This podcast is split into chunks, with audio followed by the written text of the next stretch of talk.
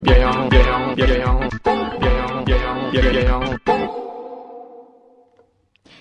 フューチャースケープ。今日もお疲れ様でした。はい、お疲れ様でした。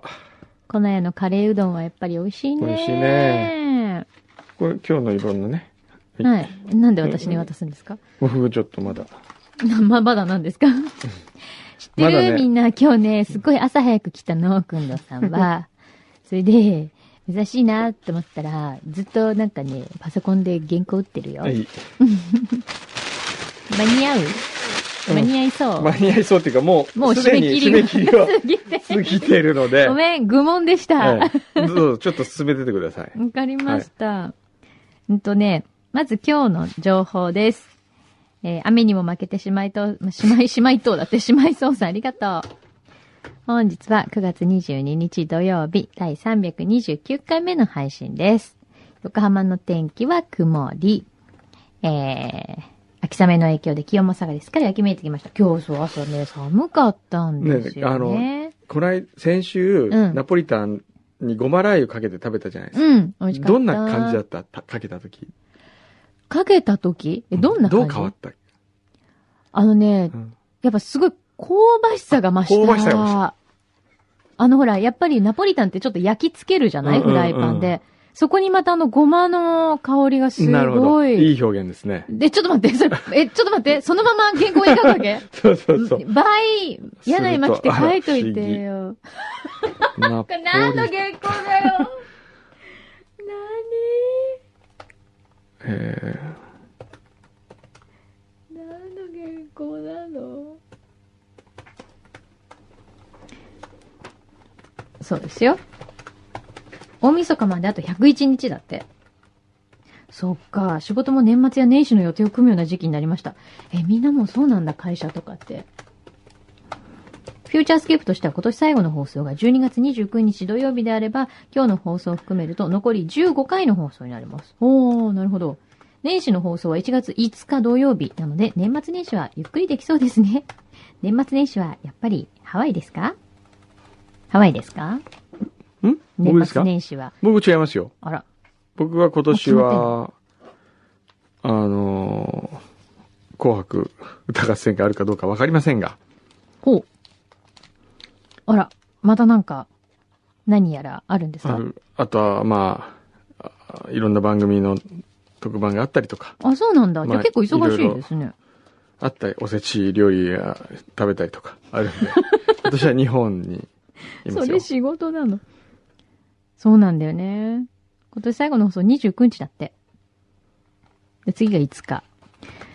その間ね、休めればいいんだけどね。みんな何するんですかね。もう決まってんのかな、みんな。ほんとね。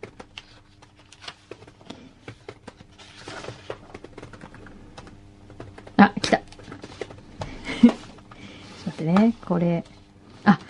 あ、湯道も来てるね。あ、湯道のお作法結構来てるね。あ、いっぱい来てる。へえ。あ、ちょっと誘導は置いといて。うん。インディーナトさんも、いつものように、裏レポートいただいて、なあ。なるほど。はい。そして、これも、あ、これもそうか。これですね。はい。ありがとうございます。それからね、あ、じゃあこれいこうかな。湯道は置いといた方がいいのね。うん。あと読みたい。わかりました。じゃあこれちょっと置いときましょう。それからね、これもじゃあちょっと、くんどさんが終わるまで置いとこう。あ、じゃあこの、この辺の、あ、森田さんからお土産が来てる。これどうしたの？何土産？東照宮に行ってきた。へえ、ありがとう。おー、なんかかわいい、これ。これなんだ？いちごクレープケーキ、ありがとうございます。ちょっとみんなでいただきましょう。ちょっと開けちゃおうかな。あとね、これも、これは何？なんか、すごい箱が来てるよ。えっ、ー、とね、原太鼓さんだね。ほんとね、このお酒、IWC 日本酒部門で王座を取った秋田のお酒です。木村酒造、米山部長が、紋付き袴姿でいい笑顔の写真を見て、これはグリオさんにと思い送ったものです。特に意味はありません。貢ぎ物でもありません。これ嬉しいですね。すごいね。これ、霧の箱みたいのに入ってるよ。うん。あ、ちゃんとくまモンはがきがついてる。へえ、ありがとうございます。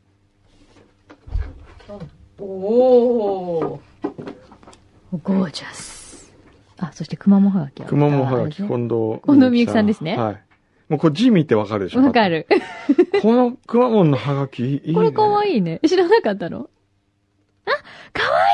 スイカを、いい食べてハートとスイカが交互に、こう、なんて言うんだっけこのホログラムホログラ、になってるの。えー、すごいすごい。へえあ。ねまだ終わんない。もうちょい、もうちょい。もうちょっと静かにしてほしいんだよ。ここで仕事できないよ、もう。誰かゲスト呼んで、ねここで。でもうるさいんでしょ？うるさい静かに喋ってくれたら大丈夫ですよわかった。わかったじゃあね、何の話しようかな。何の話がいい？何の話がいいかな？静かにできる話でしょ？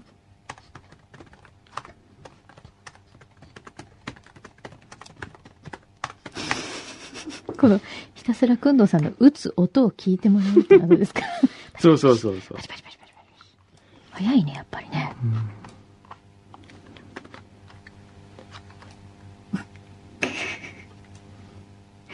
マイクのボリュームが上がってる。すごい、くんのさん、ブラインドタッチなんだね。当たり前じゃないですか。当たり前じゃ。当たり前なんだ。え、みんなブラインドタッチできる？私あんまできないんだけど、実は。すっごいいい加減かも。え、みんな練習するの？なんかそういうの。うん。勝手になる？ならないよ。自分、いつまで経ってもできないもん。なんかよくさ、タイピングの、こう、テキストみたいなのあるじゃないですか。ずっと同じのをこうなんか、二文字ずつ打ち続けて次三文字とか。まああれ、かったるくてやってられないんだよね。確かになんだここはここって分かってるんですけど、絶対見ちゃうよね。このさん全然見てないよ。全然見てない。原稿打ちながらたまにメールもチェックしたりして。ね ちょっと待ってよ。だったらこう裏やってよ、裏を。ちょっと待って、ちょっと待って。ちょっと待って、じゃあこの、えっとね。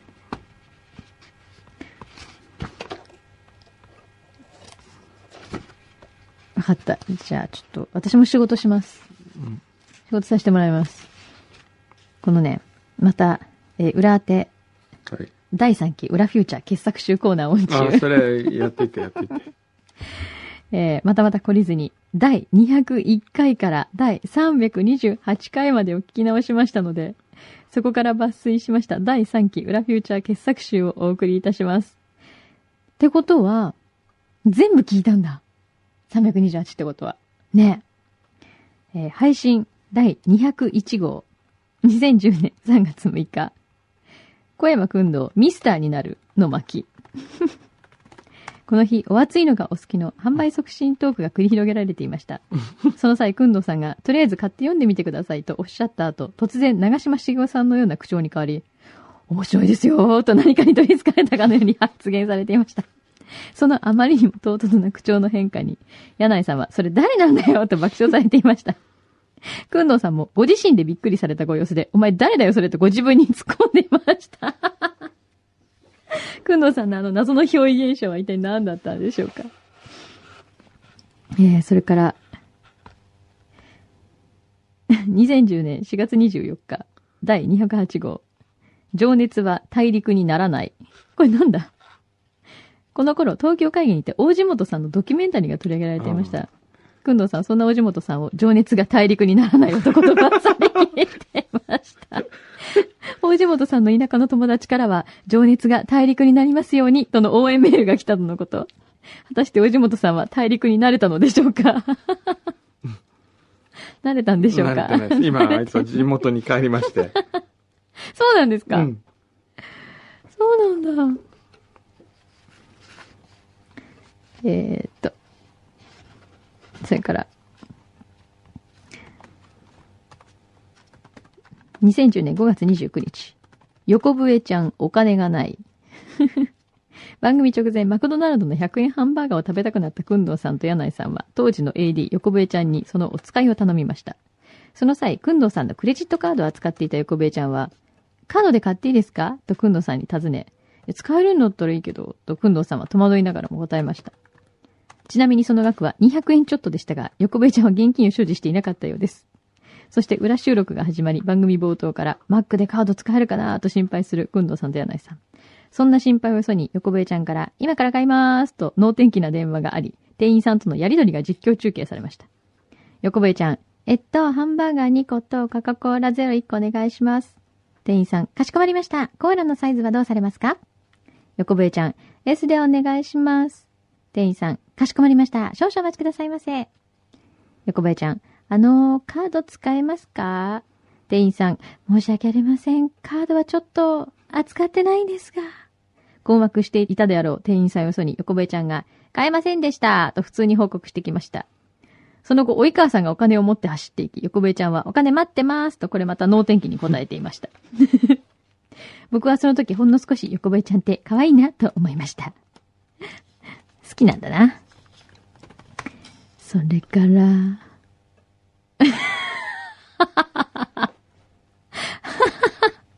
大人げないなこれ。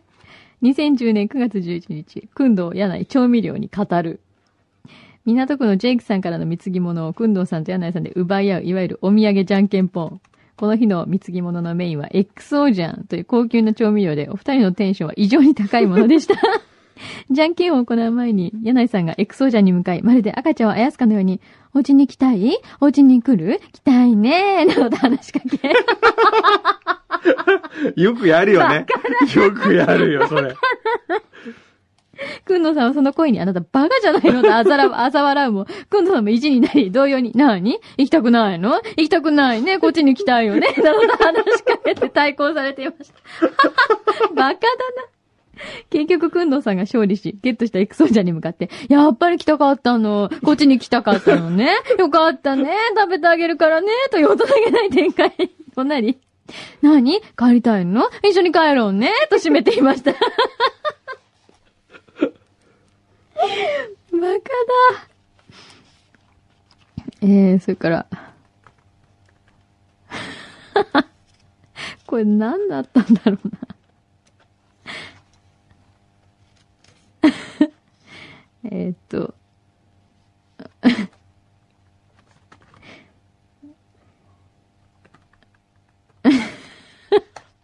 もうどうでもいいことばっかりなんだけど、これ。小山くんの股間を洗うとか。えー、あ、これね、これすごい最近のことですね。2012年3月3日、ゴロちゃん、ピヨピヨ初中野駅。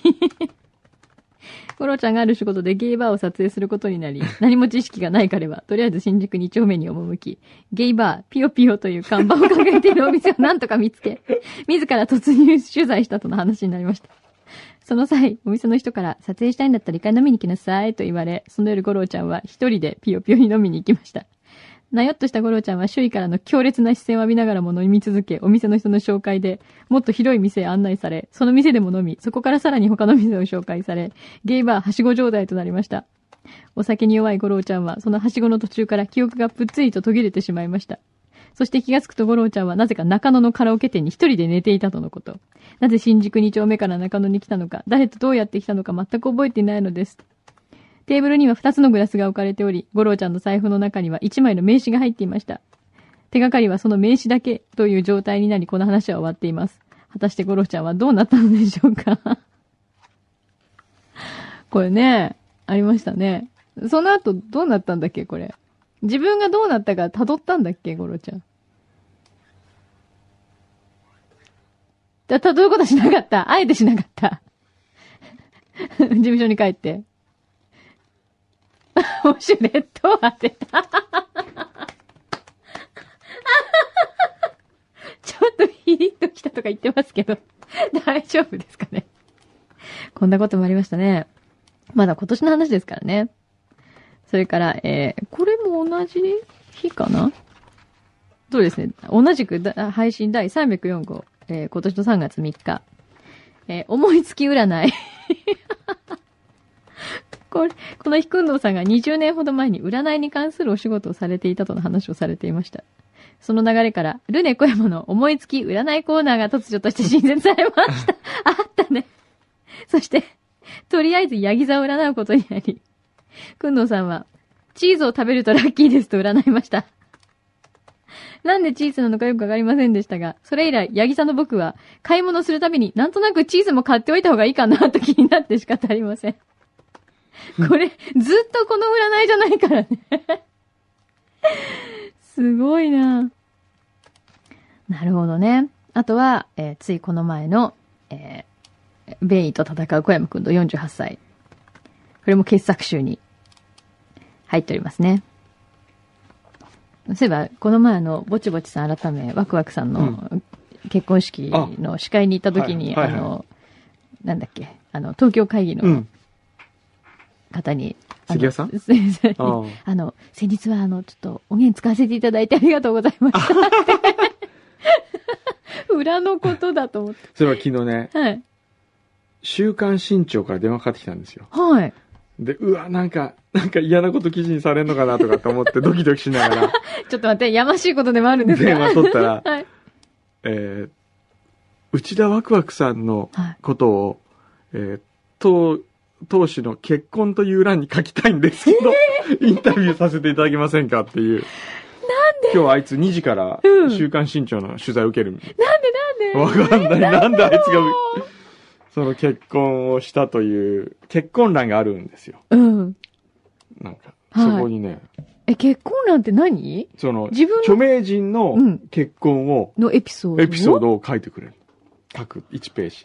ちなみに昔、はい。あのーお花に、健太郎が、あの、お婿に行った時も、そこの記事になってなんで週刊新潮は N35 に注目してるんですかね ?N35 の皆さんの結婚に。よし、じゃあ次はマルコだな。マルコはなんか予定ないんですかね？うんどうなんですかね？ねね。ちょっと、もうちょいで終わるから、ちょっと、もうちょいやっといて。え、じゃあちょっとこ、これあれだな。じゃあそう言ってる間にちょっと、くんどさんのこの恥ずかしい話ばっかりしとこう。ナロンさんのね、傑作集はね、2010年6月4日、小山くんとプハーで9。この日、くんどうさんが洗面器の水に顔を突っ込んで泳がされるという滑稽な番組収録が行われまし覚思い出した。えてる？昔、うん。俺、あの、罰ゲームでうん25メーター泳いだことあったよね。あったこここのプール上で、何秒かでおスポーツクラブ泳で。ぐかどうかみたいな。うん。あの時初めて、くんのさんの海パン姿見ました。そう。そういうことあったよね。ありましたね。もういろいろやらされたよあね。ー全部ここの階段登るとかさ、ランドマークの。あったよ。なんか、牛皮が言ってるよ。僕になってからですよ。そういう辛いのなくなったろうって言ってるよ。あ そうよ。ん？そうよ。あ当たり前じゃん。当たり前じゃないですか。過酷すぎるよ。2時間の普通のラジオ番組の生放送とは思えないぐらい過酷だったよ。一時。ねえ。うん。8 847点きっちり出るまでボーリング投げ続けるとかあったからね。あれ誰だったんだろう、ディレクター。ウッチーウッチーの時は、くんどさんがぎっくり腰になったんだよ。そうだよね。うん。こともあって。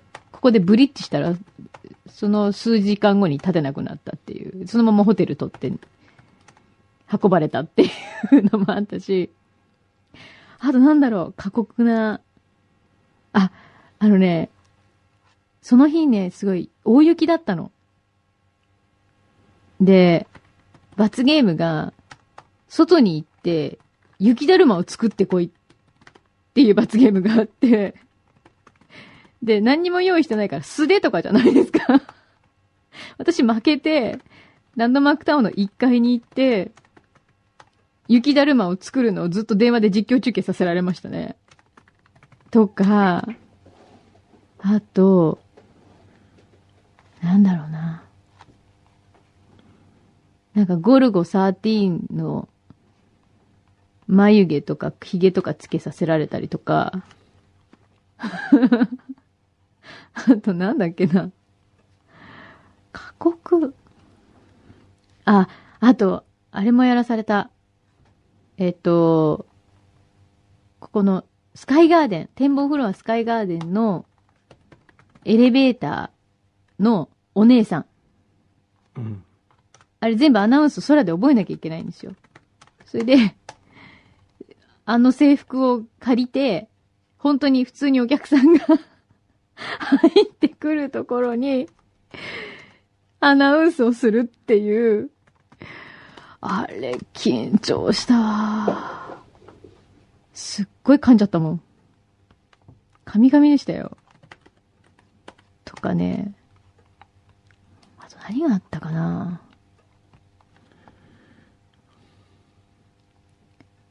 と過酷なの。なんかもういっぱいありすぎて覚えてないですね。皆さんはどの過酷な罰ゲームが印象に残ってますか？まあ、あんまり思い出してほしくないけどね、また来ると、あ、これやりましょうみたいなことになると困るから、あれですけど。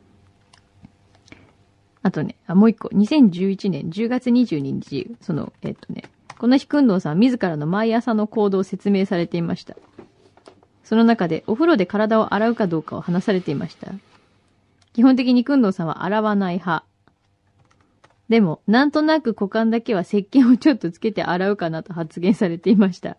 これに対し柳井さんはそんな細かいディテールはいらんと一括されていました。くんどうさんは、今でも毎日洗っていらっしゃるのでしょうか？洗ってないですよ。んで、洗ってない。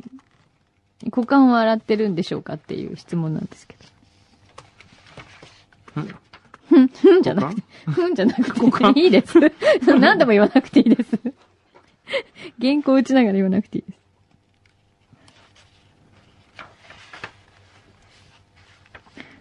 配信215、2010年5月8日。小山くんどう格言集お米編。この日くんどうさんは、柳井さんのことをお米に例えて表現していました。それは、柳井さんは玄米だね。とか、生成していない感じ。とか、褒めているのかけなしてるのかよくわからない例えでした。でも、くんどうさんは、そこに柳井真紀の魅力があると述べ、一応フォローしていました。しかし結局、くんどうさんは、米は玄米、女は白米と結論付けていました。いい言葉だね。米は玄米、女は白米。柳井さん、キーッとなるって書いてあるもん。で、格言集だから、これ。いいね。米は玄米、女は白米。白米。柳井真紀は雑穀米。そこまでこの時言ってないじゃん。言ってない。雑穀米は栄養あるんだよ。あるからね。すっごい栄養あるんだよ。体にいいよ。雑穀米のような魅力だもんね、そう考えると。ちょっと待って。どういうことですか？全然わかんない。でね、そういう話をね、してる時のね、あの、牛皮のつまんなそうな顔がね、すごいムカつくね。雑穀米も好きだよね。うんあ、これはあれですね。ボンバットさんのイラストありがとうございます。これはなんだ？あ、湯道ね。湯道北条記。おー、体験者完成。あ、すごいこれ。へー。すごいすごい。妄想イラスト。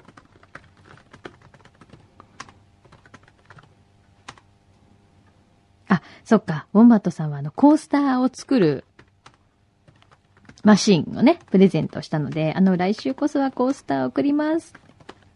パパに買うてもらった機械で作る、えー、キットって書いてあります。大丈夫ですよ。ゆっくり作ってくださいね。あの、くんどうさんばりに締め切りに追われてる感じって書いてあるので、全然、あの、ゆっくり、いいものができたらぜひ、楽しみにしてます。はい。ねえ、まだ？もちょっともうちょい。まだ終わんないの？いいじゃん、もう。もう湯道行っちゃうよ。うんちょっと待って。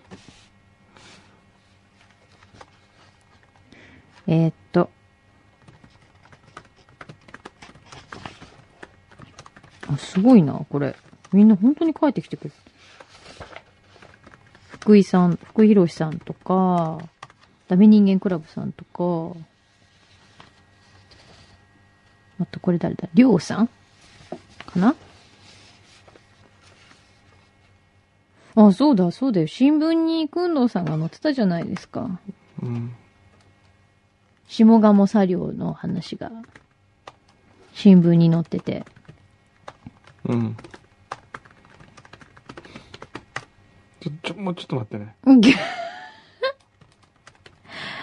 早く、早く、なんか来たよ。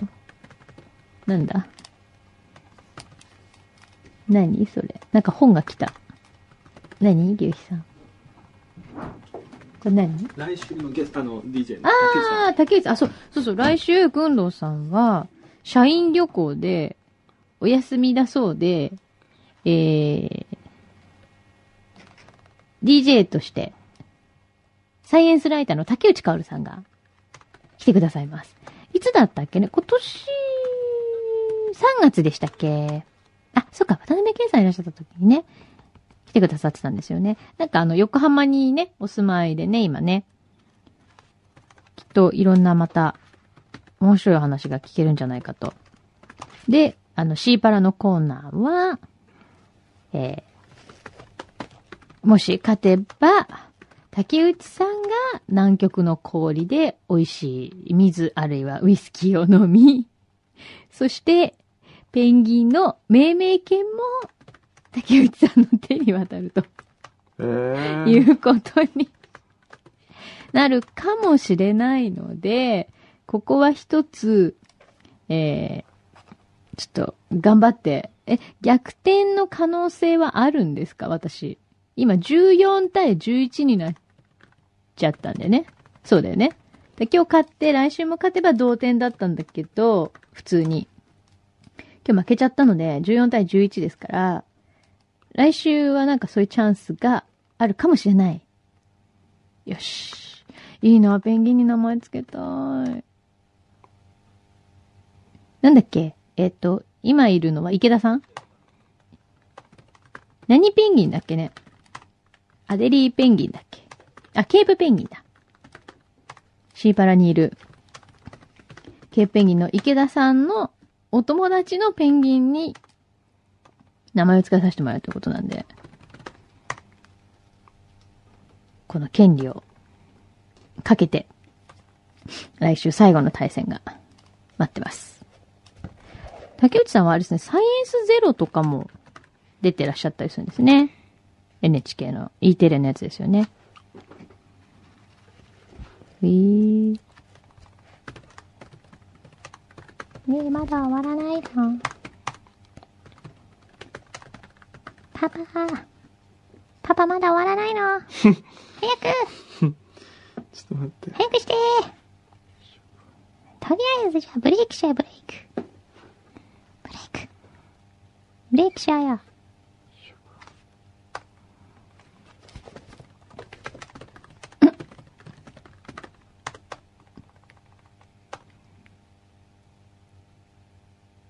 すごいですね。珍しいですね。ここまで、ここまでここ仕事が、うわー、今度回線長くなっちゃった。ええどっかカットしなきゃ。いいじゃん、カットすんな、後でね。うん。早くあ、そうだ、スープストック東京の焼きナスの和風ビシソワーズは、29日までだからね、みんな。神奈川県内のスープストックで、今食べられますからね。あ、で、食べて、その報告を写真付きで送ってくださった方には、番組オリジナルの切り絵ステッカーを、はい、プレゼントします。うちのハサミちゃんが、の渾身の作です。くのさんの顔と私の顔を切り絵にしてくれました。それをステッカーにして、ちょいいいステッカーになってますんで、はい、ご希望の方は。希望者いるんですかね、最近。あ、本当？本当？嬉しいですね。いらっしゃる。はい。ぜひ送ってね。待ってます。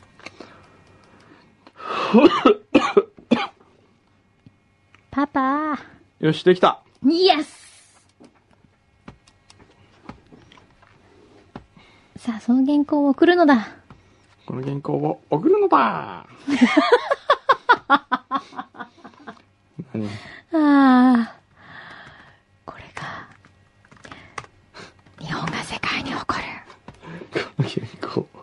脚本家こであり、の原稿を送るのだって言っ放てる送作家の、そして、この前新聞に載っていた、下鴨作業の、新しいオーナーとして、日本の食文化は、後世に伝えていかなければいけない。そんな重責を私は担いたい。みたいな、インタビュー記事とともに、え、そんなことちょ言っとかっちりとした、ジャケット姿のお写真が載っていきたいとは思いません。今、靴片っぽ脱いで仕事してますからね。よし。OK! やったまた？うん。OK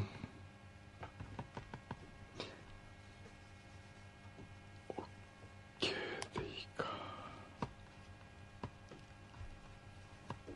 よし。よし、やったーよし。じゃやっあ、たえ、行こう。これから。うわ、結構押しちゃった。ーんええそうだよ、あ意外と。やばい。あとで、湯道、湯道。湯道。はいすい。ません。湯道。このダラダラした感じがいいでしょ？ダラダラ。なんだよ、もう。よ。し。なんか今ね、締め切り切れて、もう過ぎてるのに、うんすごい、ま、原稿待ってる人の気分が分かった、今。ええ。湯道の作法来てますね。来てますよ、はいいろいろ。えー、湯道の作法。福井博さん。うん。新書、湯道の作法。銭湯、そこは人生に浸かる場所のアイデアを送ります。湯道の作法。お年寄りを見て人生を知る。子供の頃にお年寄りの裸を見ることで、人間が年齢を重ねるとあのようになるということを知っておくことで、人生が諸行無常であることを学ぶことができます。なるほど。同時にお背中も流して差し上げてね。はい。湯道の作法。お湯が熱い時に使う粋な言葉。うんお湯が熱くても熱いなどと言ってはいけません。うん。そういう時は、今日の湯主は猫嫌いですなぁと言うと 粋とされます。あーいいね。猫は猫舌。猫は熱いのが苦手。うん熱いお湯を出す湯主は猫が嫌いという流れから生まれた言葉。今日の湯主は猫嫌いですなぁ。いいね、なんか。これから派生した言葉として、はい。綱吉様がいらっしゃるのですかな？綱吉様がいらっしゃるですかな？うん。もあります。うん。これこは、猫嫌いから犬好き、うん。綱吉という流れから生まれた言葉です。いいなこの湯主は猫嫌いですな、まあこれはいいですね。いい感じですね。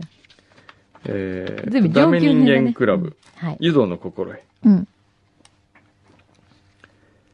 シャワーとカランを切り替える蛇口を使用した場合、はい切り替えられる蛇口、シャワーと、こう、普通の蛇口をね、うん切り替えられるものを使用した場合、はい。次に使用する人のことを思い、はい。冷たい水がシャワー側から出てしまい、冷たい思いをさせないよう、うん。カラン側へ切り替えを行い、その場を離れる。うん。どうでしょうか？これはもう当たり前、ね当たり前じゃないですか、これは。なんで今、あ、あ、当たり前みたいな。で 大事なことですよ。はい。えー、あ、あのー自転車で大陸横断や台湾一周したうん。安部亮さん。はい。湯道の新しい流派の提案と一つ質問があります。そ流派の提案。電気風呂を好んで入られる方たち。箱ビリ千家。僕はね、入らない。箱ビリ千家はダメだろうな。箱入り選挙。えうんえええああ、なるほど。質問。うん。何々千家の千という字について、はい。銭湯の千でしょうかそれとも、泉という字でしょうか？なるほど。決まっておりませんでしたら、銭よりも、銭湯の銭よりも、泉の方が湯道における位置づけにふさわしいと思います。うん。そうだね。そうですね。うん。これ千家は泉だね。うん。えいいですねえ。。そりゃそうだ。はい。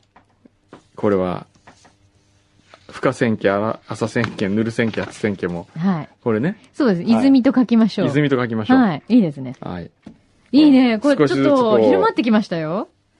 ね。ほら、ウォンバットさんのちゃんとイラストにも、あええの、お千、はい。湯道、北条記、はい。体験者。ちゃんとこう、車を引いて、体験者を。はあ。そうね。いいね。いいですね。まとまってきましたね。こう、だんだん少しずつアイデアがね、ええあ集まってきて。先週、はい思い出しました。モデル業をやるというお話をあー、はい。させていただきましたっけ？そうでしたね。はい。木曜日にはい。モデル業を、うん。まあ、やりましたがはい。これは、サプライズでございまして、ほう。当社副社長、カルベ正治をターゲットにした、はい。およそ2ヶ月半にわたる長期大サプライズのクライマックスがモデル撮影でございましえ、そうなの？た。そう。何それ？で一応、カルベ本人がうん。聞いてる可能性がありますね、これを。はい。あえて先週はそういうフリーにさせていただきそうましたけれども。だったんだ。うん。で、今回の様子はすべてはい。東京会議で、はい。まあ、番組として収録をしておりますあ、のでそう、なんだ。うわ人が騙されるときどういう風になるかというのが、よくは分かっていただけるかと思います。ーこれいつ放送されるの？これはですね、10月、ちょ、ちょっとその、これ、これ？ナトさんうのん先週の僕何を話したかをちょっと見ていいですあか？あ、なるほど、なるほど。えーっと、最後の方で確か話しませんでしたっけ？そうでしたね。えー、誘導。あれ？どっかで話したよねうん。とね。あれ、オンエアで話したかな？え言ってたよね。言ってたよね。確かオンエアでね。ええ裏だよね。裏？で言ったよね。これ便利だね。ナトさんのやつでもこう見たらわかるもんね。ねあ、これだ。えー、ファッションページ。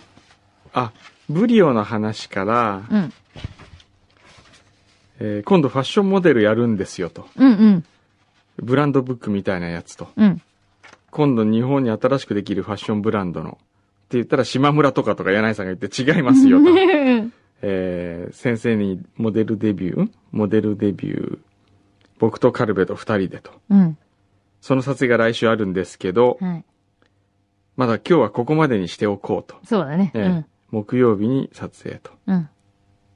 うん。あ、で、サウジアラビアの王子が投資をする、うん。チャーリー・バイスと。うん。ここまではしたんだ。ああ、そうだった。そうだった、そうだねっ。た。で、うん味覚糖の話になったんだ。うん。あ、味覚糖とは言ってないんだ、先週は。まあいいけどう、んまあいろいろある。うん。まあ今回の流れをちょっと説明しますと、はい。えーっと、味覚糖の社長からですね、うん。まあ連絡がまず来るわけですよ。はい。あそこも絡んでるの？うん。全部そこからあ入って全部入ってるの？もうそこからうん。はい。で、味覚糖の社長とテレビ会議をやった時に、はい。そのテレビ会議なんでカメラは必然的にあるじゃないですか。うんで、これを利用しようと言って、それでもう収録をしてるんですけうど、わで、その山田さんがー。、うん。あ、そういえば、あのーサウジの王子がまた日本に来るんで、うん。以前あの、お店、いいお店ご紹介していただいたら本当に美味しかった、美味しかったんで、うん。またどっか、今度来るんで紹介していただけませんか？ってとこから始まるわけですよ。うんうんそれで、あ、わかりました。じゃあ僕、あの、連絡しますって言って、そこはそれで終わる。はいまあ、カルベさんは横にいる。いる。それ聞いてるわけね。で、会議の時に、う。うんちの味覚糖担当の社員が、うん。くんどうさん、そういえばこの間社長に言われたうんお店どうなりました？って言われて、あ、ごめん忘れてたって言ったら、あの、もう迫ってるんで選んでくださいって、催促来たんですって言うから、うん。ん、どこにしようかな。どこがいいと思う？とカルベに振ると、はい。あの、ずーっと行きたがってる店があるんですよ。うんうん。僕だけが行って彼が行ってないという。うん。ほら、あそこいいんじゃないですかつって。あの、AW キッチンの秘密基地っていうお店って言うわけですよ。うん。で、これはもう言うだろうなという想定のもとに、すごい、もう、もそこまう、でもう台本に、ほら、あそこと言うはずとかって全部書いてあるわわけ。で、これは、月に、はい。えー、2、3回しかオープンしない、その AW キッチンのオーナー自らが、あの、その、カウンター、6席だけのカウンターに立つ。はい。で、アシスタントを、各店の店長、総料理長がアシスタントでついて、その、オーナーと一緒に働くことの喜びをうん月に何回か味わえるためにそれをやってる。ですよすごい。うまいわけ。うんっていう話をしてた、行きたい行きたいって言ってたから、うん。ほら、あそことかって言われて、あ、そうだ、そこじゃあ電話してみよう。で、えー、まあ電話するふりをして、うんわかりました。じゃあ、え、取れます？偶然ありがとうございますとかって じゃあお願いします。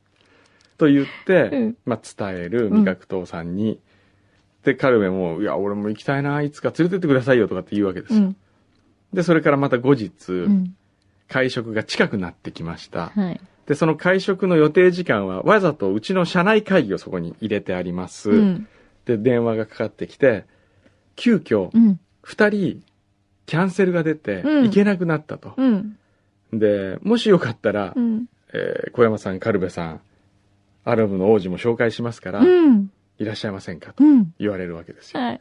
で、どうするなんだっけ、この日って言ったら、こう、自分でスケジュール帳を見て、うんあ、社内会議、うん、全然問題ないです。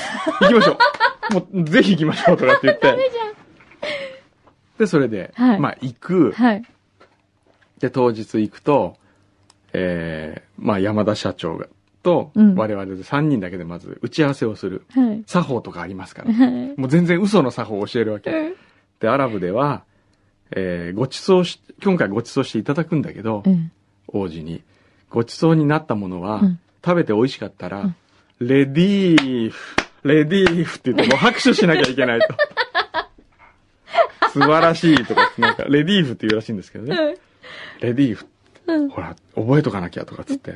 で、カルベはこの自分の前にあるマットに鉛筆でレディーフとかって書いてあるわけ。で、もうすぐいらっしゃいますからとかっつって待ってると、うん。えー王子とうん。通訳の女性とはい。SP 従えてやってきて、はい。で、あと一人日本人の若い男性が来るわけですよ。うん。で、ここで、えー、はじめましてとかっつって。で、日本人の人言うから、あの、えっと、どなたでしょうって聞いたら、うんあの、ブルータス編集部のものですと。うん。ファッション担当をやっていて、うん。実は今回、王子が、うん。えーカール・ラガーフェルドの、うん。その弟子みたいな、うんチャーリー・バイスというデザイナーに投資をすることになり、うんニューヨークと東京で同時デビューさせると。うん。そのブランドブックをマガジンハウス社でうん委託を受け、うん。今回作ることになっていて、で、えー 話一緒にいます。っていう話をはい。されます。はい。で、まあ、カルベさんおしゃれですねっていう、王子もすごいカルベおしゃれだみたいなことを言うわけうですよ。ん。で、途中で、うん。あの、そのマガジンハウスの人が、うんあの、実は小山さんに、モデルをね、うんチャーリー・バイスのブランドブックでモデルをうんお願いしたくて、うん。今日私こうしてついてきたんですとかって言うと、王子が、うん。小山よりもカルベの方がおしゃれだから向いてるんじゃないかと。はあ。と言って、うん。まあモデルに誘い出したわけです。はい。それが20日だった。はい。で、ちなみにその王子は帰っていく時に見送るんだけど、うん。えーマイバッハっていうね、うん何千万もするはい。マイバマイ、マイバッハが迎えに来て、それに乗り込んで帰ってくんだけど、そのマイバッハは、えー、健丈さんのマイバッハを借りたの。で、こう、いろんな人がいろんなところに協力してくれてるわけですよ。はい。その、グッドデザインカンパニーうのん。水野学さんは、はい。チャーリー・バイスのロゴを作ってくれたりとか、すっごいかっこいいわけ、そのロゴ。そのロゴが。で、ちなみにチャーリー・バイスってのは、うん。えーっと、分解すると、チャライ、ライはあの嘘のライね。チャライバイスプレジデントの略で、で、これを、チャライを、チャーリーにしてバイス。リーはい。ザッツカルベさんってことですね。そうそうそう。カルベさんのロゴだね、じゃあね。そうそうそうそう、チャーリーバイス。チャーリーバイス。うんうん。それで、うん。で、途中食べてる時もう、ん。食べて、ほら、言わなきゃとかって言ったら、レディー、レディーとかってやってるわけ。恥ずかしい。見たい。で、その、王子は、まあ、稲川元子事務所というね、はい、あの、外国人の方。専門の、うんこう、事務所うのわ、から、のタレンタレントさんなわけ。へで、日本語ペラペラななんだけど、うん。途中あまりにもうまいから、うんその王子が食べて、うめえって言っちゃったの。うめえこれとかっつって。それだけは日本語してます、みたいな感じ。うんでもそれは気づかな、気づかれなかったっうん、よかったね。ていうのがあってね。はい。それで、一昨日はい。その、いよいよ撮影ですよ。はい。で、まあ、あの手この手で、あ、もっと言うなら、その前から、うんあの、ダミーサプライズとかやったりして、はい。いろんな他のサプライズもやったりして、で、あの、ラルフ・ローレンの副社長かなんかとご飯食べた時に、うん。あの、そういえばこの間、モデルやったんですよって話をして、うん。チャーリー・バイスとか言ったら、え？チャーリー・バイスってあのチャーリー・バイスとかって言って、あの、カール・ラガーフェルドの下にいた人でしょとか。彼今すっごいニューヨークで話題とかって言って、言われ、おーとこう期待が高まり、で、モデル撮影の日行きます。はい。で、あの、本当は二人で入るはずなんだけど、うん僕はそのマルコのいつものミスで、うん。インタビューが直前に他のとこで入ってるって言って、うんじゃあ遅れていくからって言って先にカルベ本人を行かせる。はい。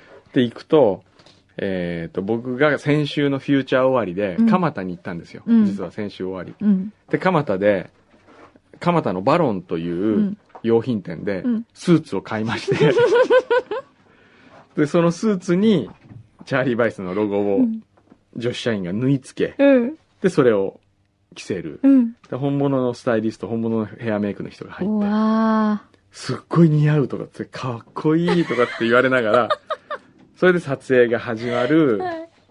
で、撮影が始まると、うん。まあ、いろんなポーズをさせられうる。ん。で、そこに、チャーリー・バイスが登場する。うん。で、そのチャーリー・バイスの写真があるんですよ。はい。そうか、チャーリー・バイスにそれまで会ってないんだもんね。あ、いやらしい。何これ。これ何？なんか金髪のズラをのかぶって。ズラをかぶって、それちょっとこう、サングラスして、こう、顔をなんか口元でバレる。るから、うん。こうなんか小指立てて、うん。で、なんかこう。芸のふりしてあ、なるほどね。ちょっとなんかスカーフ巻いちゃって。で、行って、はで、こう、撮影をで、入ると、スタッフが、あ、どうも、とかっつって、とかつ、こう続けてとかって、まあまあまあ続けてとかってうんポーズしてう、ん。で、カメラマンが撮ってるわけですよ。うん。で、その時カルベはう、ん。ついにチャーリーが来たと思って、うんポーズつけてるのがすっごいこう、顔作ったりするわけ。チャーリーの前でこう顔作ったりして。恥ずかしいよ。で、それでこう入ってって、こうカメラマンの横から、うーん、うーん、とかって見ながら、うん、うん、やっぱりこれが一番似合うって言ったの。たらそのタイミングでこう幕が開くと、幕の後ろにうちの社員たちがみんな清掃して待ってて、記念撮影そのままバシャってするっていうあオチなんですけどね。ーこれ怪しい。誰これって感じ。金髪これ誰？き僕ですよ。え、す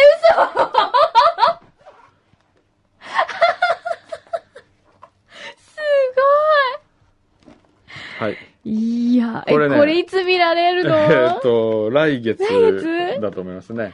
まあ、ぜひ、ちょっと予約録画しとかなきゃ忘れちれゃう。ね、まあ、に多いや、分、見たいぞ。素材が多すぎるので、うん2週にわたってオンエアすることになると思います。この前のくんどうさんのあの、催し事件と同様、2週に分かれるわけですはいね。わ、かりました。